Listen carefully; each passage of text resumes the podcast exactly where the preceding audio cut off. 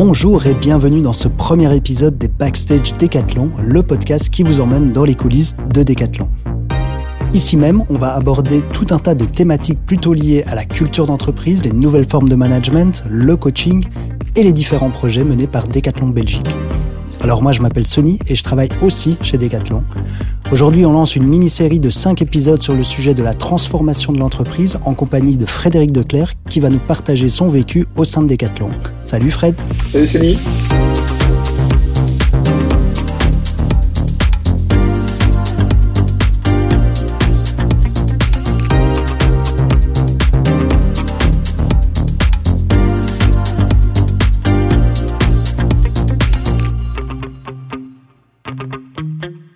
Alors Fred, toi tu travailles chez Decathlon depuis 1997, on peut dire que tu es un dinosaure.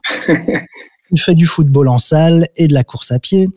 Alors ton rôle, il est assez varié. Euh, je vais un peu tout énumérer. Hein. On va essayer de s'y retrouver. Tu es le coordinateur, donc un peu le, le comme on aime l'utiliser chez Decathlon.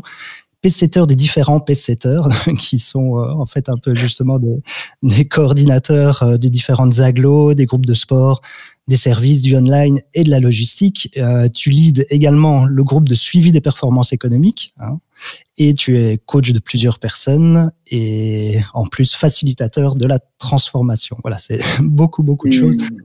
La transformation, justement, c'est le sujet qui nous intéresse aujourd'hui. Euh, on entend beaucoup ce terme euh, dans, le monde de l'entreprise, parfois interprété de, de, différentes manières. Voilà, c'est pas la même chose partout. chez Decathlon, du coup, la transformation, c'est quoi? Et c'est quoi le rôle euh, de facilitateur de la transformation? Oula, donc il y a beaucoup de, beaucoup de questions et beaucoup de choses. Bah, merci euh, déjà de, m'accueillir. Alors, euh, oui, tu, je disais, tu parlais des rôles. Évidemment, cette transformation a impacté, m'a impacté directement dans, dans, le choix et dans les rôles que j'effectue aujourd'hui et, et j'y reviendrai probablement. Alors, euh, pourquoi, euh, pourquoi se transformer? C'est ça si j'ai bien compris ta première question. Et pourquoi on est, on est parti là-bas? Euh, non, excuse-moi, Sony, je suis plus sûr que je suis sur la bonne question. Voilà, donc tu vois, j'étais pas, pas assez concentré. Tu, m'as dit deux questions je ne sais plus laquelle tu, tu veux que je réponde. la transformation chez Decathlon, c'est quoi finalement? Ah, c'est ça.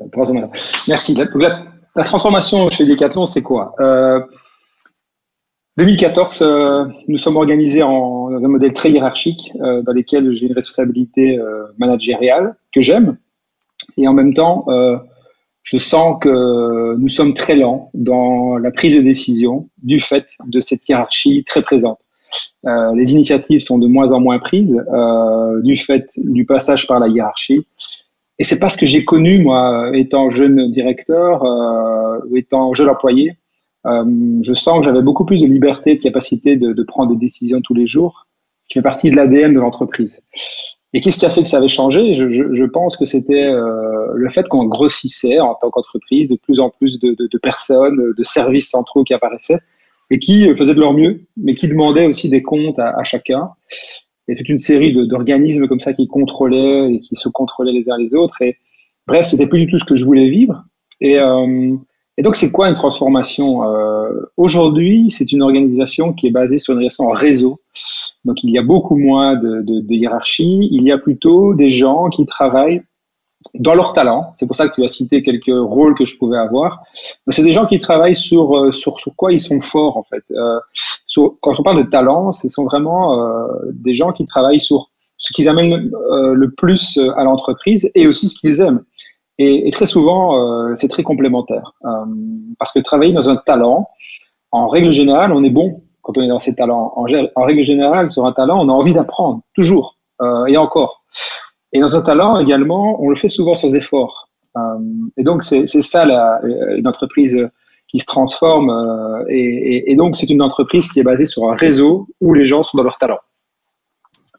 Merci. Donc, tu le disais, euh, bah, Belgique a grandi et la liberté que tu avais au début, elle a un peu, disparu. Finalement, est-ce que c'est pas inévitable pour une grande entreprise d'amener plus de structure justement et de hiérarchie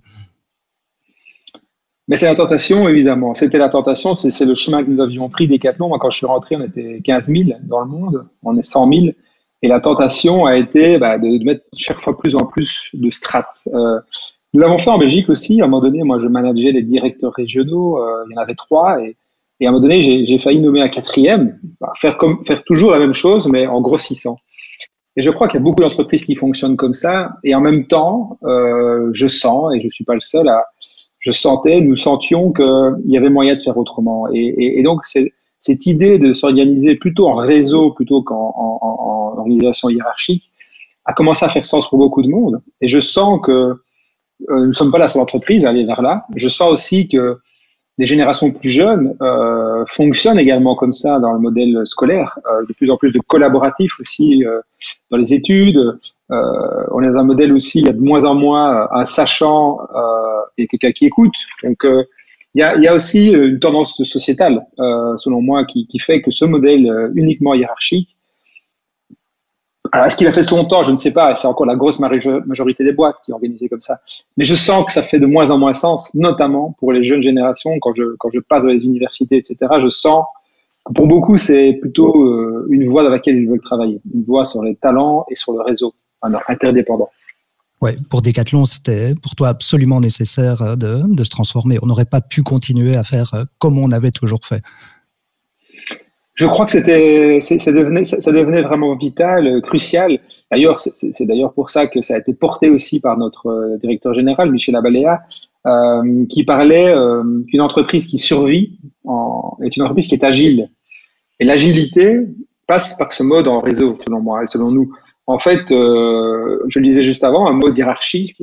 Et à l'époque, nous avions 12 niveaux hiérarchiques dans l'entreprise entre le président actionnaire et, et le vendeur de magasins. Euh, par définition, c'est lent. Euh, et, et, donc, euh, pour moi, la survie des catons, ça passait aussi par ça. une agilité plus grande, une capacité d'innover plus grande. Et cette innovation venait par la prise d'initiative régulière et, et, viendra toujours par ça. Et pour pouvoir innover, pour moi, il faut être dans ses forces, être en réseau, interdépendant, euh, fonctionner euh, voilà, avec les uns, avec les autres, et pas rester dans un silo comme nous avions tendance peut-être à l'être en, en 2014.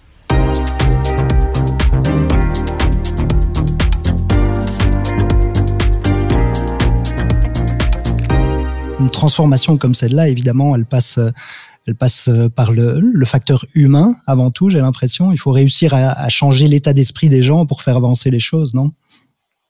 Ah, c'est ça, c'est tout à fait clair. Celui, tu as raison, c'est vital, c'est crucial. Et en même temps, euh, dans ta question, changer, euh, changer l'état d'esprit des gens, je, je pense que c'est pas possible. Je pense que changer quelqu'un d'autre changer quelqu'un d'autre, c'est impossible. La seule chose que je peux changer, c'est moi-même. Et, et, ça, euh, au début, j'espérais, je voulais, je avais cette naïveté de croire que j'allais changer les autres. Et puis j'ai compris à un moment donné que ce changement euh, passerait par moi et, et, puis par chacun. En fait, c'est pour ça que nous avons mis tant d'énergie euh, les premières années et, encore ce matin, nous en parlions à, continuer à mettre de l'énergie dans, dans, le développement, dans l'accompagnement de, des leaders, des, des coéquipiers, pour que chacun, enfin, au fond, ait cherché en fait qui je suis, c'est quoi ma relation au pouvoir, c'est quoi ma relation à l'ego, euh, comment je peux écouter. Et tout ça, euh, c'est pas non, seulement crucial, c'est indispensable. Toute entreprise qui se transforme doit passer par un travail de fond, un travail invisible de relation au pouvoir. Et je sais vraiment de, quoi je parle, puisque à un moment donné, j'avais la responsabilité totale de tous les magasins belges. C'était à la fois très agréable et en même temps, ça devenait pesant, comme je l'ai souvent témoigné. Et lâcher ça, ça ne se fait pas en un claquement de doigts. C'est pas simplement en disant oh ben j'arrête d'être le, patron et je deviens euh, un coach. Oui, oui, juste le dire, ça suffit pas. Euh, ça nécessite vraiment un travail sur soi, un travail de. Mais comment je vais encore exister sans un titre? Comment je vais encore être reconnu euh, comme Fred et plus euh, comme le, le patron? Voilà. Comment je vais exister par mes qualités sans un titre? Ça demande un vrai travail, un vrai travail d'accompagnement. Et c'est clé c'est clé, tout à fait. Ouais. Donc ce processus, hein, ça a commencé, euh, enfin, ça a commencé à frétiller en toi, puis en 2014, euh, les choses ont, ont, un peu démarré. Euh, comment comment est-ce qu'on met ça en place Il y a, y, a, besoin quand même d'un soutien justement de, de l'autorité, j'ai envie de dire. Alors comment ça a commencé? D'une part, on avait commencé avec Romuald Sanen, qui était le leader RH, qui m'avait proposé donc de suivre une formation en, en 2014 qui parlait de ça, qui parlait, il sentait que j'avais envie de changer, il sentait que en échangeant régulièrement ensemble, il sentait que j'arrivais à un moment où c'était plus possible pour moi de faire ce que je mhm. faisais, de passer dans tous les magasins, de serrer des mains, de valider tout, euh, les budgets, les nominations, les salaires, les, enfin n'importe quoi. ça, ça faisait plus sens. Et il m'a proposé donc de suivre une formation. Je viens d'en parler juste avant sur finalement ma relation au pouvoir, à l'écoute, comment on peut, on peut mettre une entreprise en mouvement. Et en parallèle, la toute grande chance que nous avons eue Decathlon Belgique, et ça, ce sera, c'est très clé, c'est que l'actionnaire, euh, notre actionnaire a, nommé Michel Abaléa, qui était, euh, qui est notre, toujours notre directeur général, qui a eu comme volonté également d'aller dans cette direction. C'était indispensable. Donc on avait un soutien, si tu veux, euh, du top management, même si entre les deux, il y avait beaucoup de réticence entre nous. Mais, bon, voilà. Premier pas, c'était vraiment avoir ce soutien euh, de, du directeur général. Je crois que c'est indispensable. Si on n'avait pas eu soutien, je crois que probablement ça n'aurait pas pu aller beaucoup plus loin, puisqu'on aurait vite été rattrapé euh, par une organisation, en fait.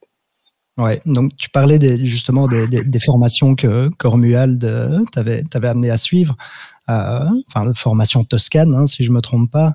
Euh, comment est-ce que ça, oui, comment est-ce que ça commence à vivre ce genre de formation? Comment est-ce qu'on parvient finalement à, fédérer autour de, de, ce, cette nouvelle manière de penser aussi euh, pour, une entreprise qui est quand même un, gros paquebot, une grosse machine, hein, une multinationale aussi, et qui, bah, doit, continuer à fonctionner euh, et malgré tout à faire, du profit.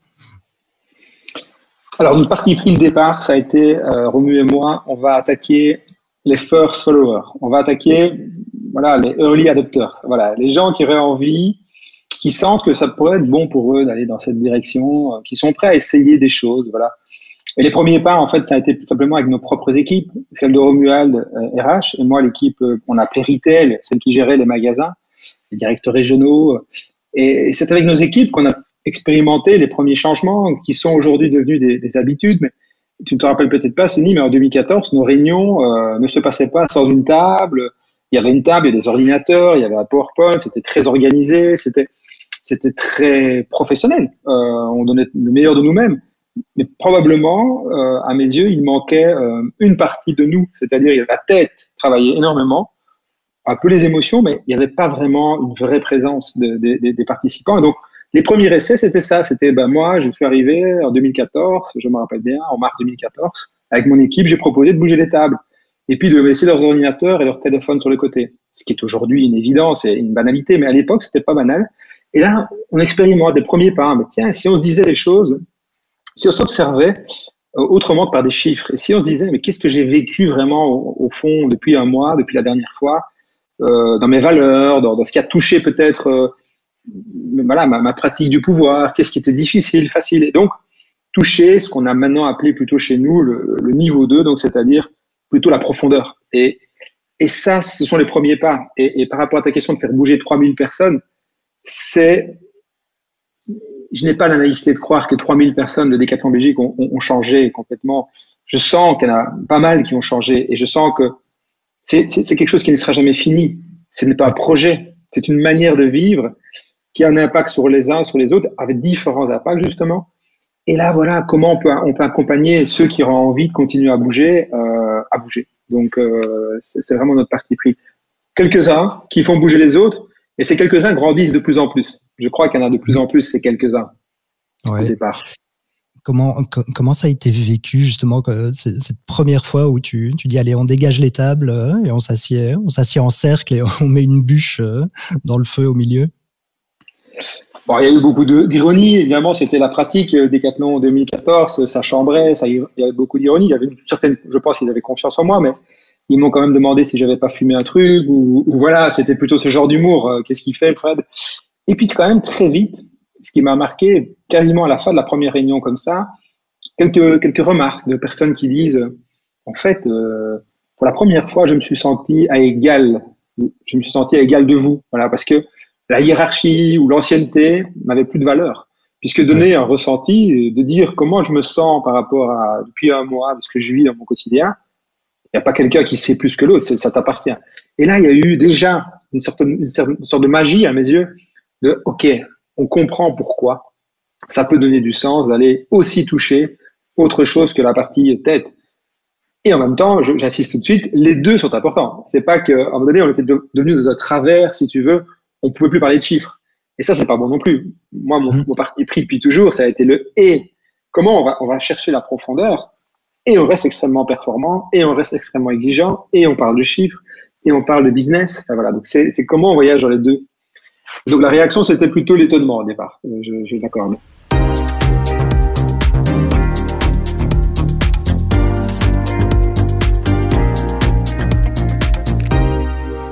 La transformation euh, pour les, pour les collaborateurs, euh, qu'est-ce qu'elle est supposée leur, apporter Plus de, plus de flexibilité, plus de bonheur au travail, plus de plus d'humanité, être eux-mêmes? Enfin, je, je, réponds déjà en partie, mais voilà, c'est pas pour orienter ta réponse évidemment, mais. Non, mais c'est une belle question. Ce matin, euh, j'étais dans une réunion où on a, touché ça en fait. On a, il y a, quelqu'un qui essaie de mettre des KPI sur ça. Qu'est-ce que alors, c'est compliqué. Alors, quelqu'un me disait, est-ce que ce serait pas le KPI, le bonheur au travail? Et en fait, je, ne suis pas tout à fait d'accord. Euh, pour moi, euh, cette transformation, c'est pas une quête de bonheur au travail. Euh, c'est pas facile. C'est une, c'est une transformation. C'est, c'est pas, c'est pas toujours le bonheur. Moi, depuis six ans, euh, je me sens pas plus heureux. Je me sens surtout plus vivant. Euh, j'étais, j'avais du plaisir à travailler avant. J'en ai toujours autant. Euh, énormément. Mais ce qui est très différent, c'est pas un indicateur, euh, c'est pas que je me sens plus heureux. Voilà. C'est plutôt, je me sens plus vivant, c'est-à-dire plus entier. Je vais toucher euh, aussi, j'ose dire ce qui, est difficile pour moi, ce qui est, ce que sur quoi je doute, alors qu'avant on m'avait plutôt appris à toujours dire je sais, euh, allez par là. Euh, avec talent, j'essaie de mettre le meilleur possible, dire j'ai emmené des, emmené des équipes entières par là mais je m'écoutais pas toujours, je n'osais pas toujours dire, je sais pas, c'est difficile, face à un patron, de dire, j'hésite. Euh, voilà, donc moi je résumerais plutôt ça comme euh, ce que ça apporte, c'est plus de dignité. Euh, je sens qu'il y a plus de dignité humaine, plus de respect. Je, sens aussi ce que ça peut supposer apporter, c'est les gens se traitent plus en adultes. On n'est pas père, enfant, c'est pas des enfants, ce sont des adultes qui prennent des décisions tous les jours. Et moi, je dis, mon éducateur, c'est la vie, c'est la vie, c'est me sentir vivant, entier. Voilà, voilà ce que ça apporte. donc, euh, dans, ton rapport aux autres, j'imagine aussi, c'est devenu beaucoup plus riche. Oui, ça, ça je ne mesurais pas euh, en démarrant ce, ce, chemin parce que j'avais plutôt eu l'habitude de pouvoir exprimer quand même ce que je ressentais, mais je ne sentais pas que c'était. J'avais pas touché que ça pourrait aller si profondément. Plus travailler mes croyances, ce qui est peut-être qui était difficile pour moi, ma capacité aussi à accepter. Euh, peut-être ne pas plaire à tout le monde ou euh, ne pas euh, des fois ou, faire en sorte que certains des fois soient déçus. Tout ça, je le vis vraiment d'une autre manière et, et, je dirais que avec certains collègues avec qui je m'entendais bien, euh, c'est devenu vraiment beaucoup plus profond encore. mais ça peut être la même chose avec des amis, d'un point de vue familial. Je sens que j'exprime beaucoup mieux qu'avant ce que je ressens, ce qui est difficile, ce qui est facile j'exprime beaucoup plus que, plus qu'avant euh, aussi euh, l'amour que je peux avoir pour certains. Enfin voilà. Donc il y a un vrai euh, chemin personnel que je n'aurais pas imaginé en, en, entamant ce travail. Et c'est ça que je te parlais de vivant avant, parce que voilà, je me sens plus entier. Et des choses que j'aurais jamais osé dire avant, j'aurais jamais, je disais pas souvent non, de bon élève, ou, ou, de dire je sais pas. Enfin voilà, tout ça c'est c'est libérateur pour moi de, de pouvoir être voilà peut-être pas aimé par tout le monde et en même temps de faire de mon mieux, quoi. Donc euh, voilà. J'aime bien ça, faire de son mieux et finalement essayer d'être la, meilleure version de soi-même. Oui, en tout cas, c'est une quête parce qu'évidemment, je, fais des fois encore des choses moins bien, mais c'est une quête et, surtout euh, ne plus vivre au travers euh, les yeux des autres par, par une fonction à titre ou voilà, j'ai envie d'être moi-même avec mes propres valeurs, ce qui fait sens pour moi, de profiter je me dis euh, la vie est courte et euh, voilà que chaque jour soit soit top de faire aussi ce que j'aime à chaque fois.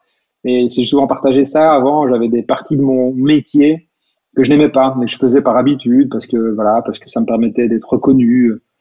Mais je faisais probablement pas très bien parce que je le faisais à l'arrache entre guillemets. Alors que là je sens que je crée de la valeur euh, plus qu'avant même si c'est moins visible c'est un travail plus plus fin plus de l'ombre alors qu'avant, j'avais des chiffres, j'avais KPI super clairs, bravo. Euh, mais là, maintenant, euh, c'est plus fin et en même temps, je suis beaucoup plus dans ce, que, ce qui me fait vibrer. Quoi. Donc, euh, c'est J'imagine c'est pas c'est pas évident pour euh, enfin pour ceux qui nous écoutent et qui travaillent peut-être dans des entreprises euh, un peu classiques.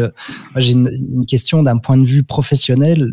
Voilà, est-ce que est-ce que tu lâches est-ce que ça veut dire que tu lâches tes responsabilités euh, Est-ce que justement voilà on oublie un peu les KPI et on, repart sur d'autres fondements? Comment est-ce que finalement on voilà on garde aussi un peu le, les mains sur le gouvernail pour que pour que le paquebot aille pas s'encastrer dans un iceberg? Ben, ça, ça a été euh, le travail euh, énorme de, de, ces dernières années, puisque j'étais responsable euh, final de la partie économique et humaine des magasins pendant toutes les années. C'était vraiment clairement établi. Et quand j'ai perdu ça, entre guillemets, euh, entre guillemets, en tout cas de manière visible, ça a été un chemin. Mais en fait, je me suis jamais senti, je me sens toujours euh, hyper, hyper co-responsable, co-dirigeant. En fait, c'est ça qui est très difficile, c'est qu'aujourd'hui, avant, j'étais dirigeant officiel, et là, je me sens hyper dirigeant. En fait, je me sens toujours euh, un dirigeant Decathlon Belgique. Peut-être que je suis fait partie de dirigeant, alors qu'avant, je pouvais peut-être être le, chef, en tout cas, de la partie retail. Mais je me sens toujours autant impliqué. C'est toujours ma boîte. Euh, je, je, prends toujours, euh, enfin, je me sens toujours autant responsable, voire même encore plus. Je sens que ça n'a pas bougé d'un iota à ce niveau-là. Je crois que ça s'est même amplifié. je me sens, je suis jamais senti aussi responsable de cette boîte. Ouais.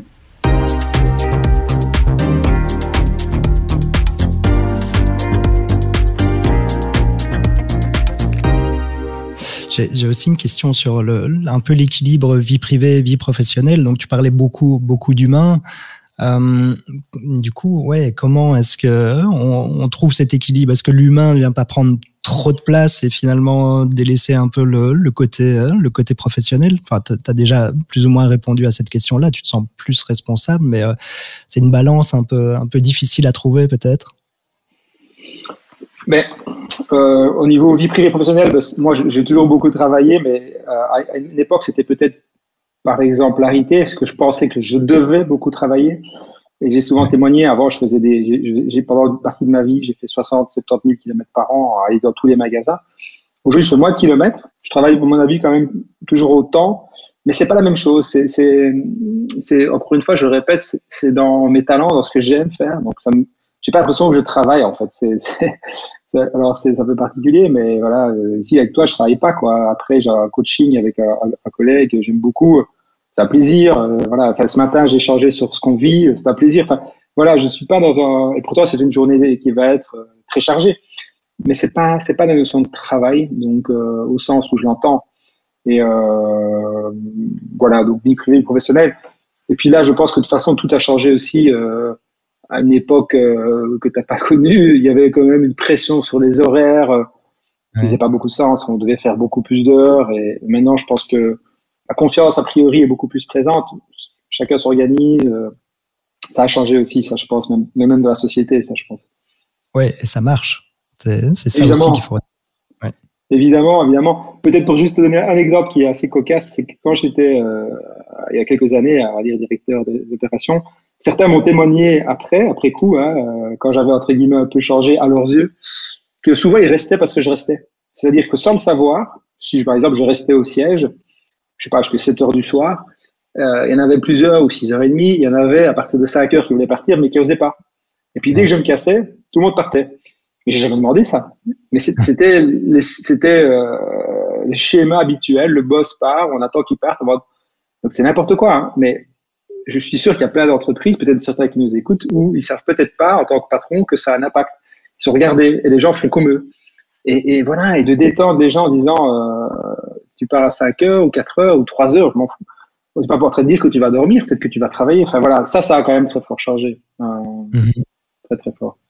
Ouais, c'est intéressant. Euh, et est-ce que finalement, alors, il n'y a pas, vraiment de formule magique hein, à la transformation et chaque, euh, chacun le fait à son rythme, chaque entreprise le, le ferait euh, certainement aussi à son rythme. Mais allez, ce serait quoi vraiment les, piliers fondamentaux d'une transformation, d'une transformation réussie? Ça passe par quoi? Qu'est-ce qui a fait que on est, on est sur le bon chemin? Je pense que, comme je l'ai dit tout à l'heure, ça passe par un travail sur soi, notamment des dirigeants au départ. euh, j'ai rencontré des entreprises euh, de par cette passion que j'ai pour cette, sur ce sujet, euh, où j'ai rencontré des dirigeants qui disaient, moi j'ai envie de transformer mon entreprise, Mais la raison était souvent, malheureusement, une raison financière. Euh, ça fera bien, ou mon entreprise ira mieux. Et quand je les interrogeais euh, en leur disant en tant que dirigeant, et vous, vous êtes prêt à faire un chemin personnel, euh, un chemin de formation, un chemin? Ah non, non, pas besoin. Pour moi, c'est raté.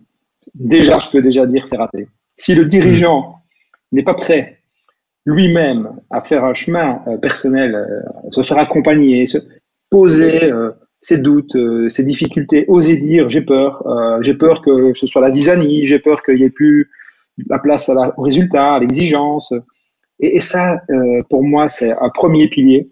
Le deuxième, euh, pour que ce soit réussi, c'est oser euh, s'observer, c'est-à-dire observer l'entreprise, de dire ah là, il me semble qu'on est en train entre guillemets de dérailler. C'est de t'arriver souvent ces six dernières années de se dire à un moment donné, on a peut-être un peu trop poussé la bienveillance, on a on a trop poussé la formation, on a un peu oublié l'exigence, on a un peu oublié notre économique. Ah, qu'est-ce qu'on fait? On s'ajuste.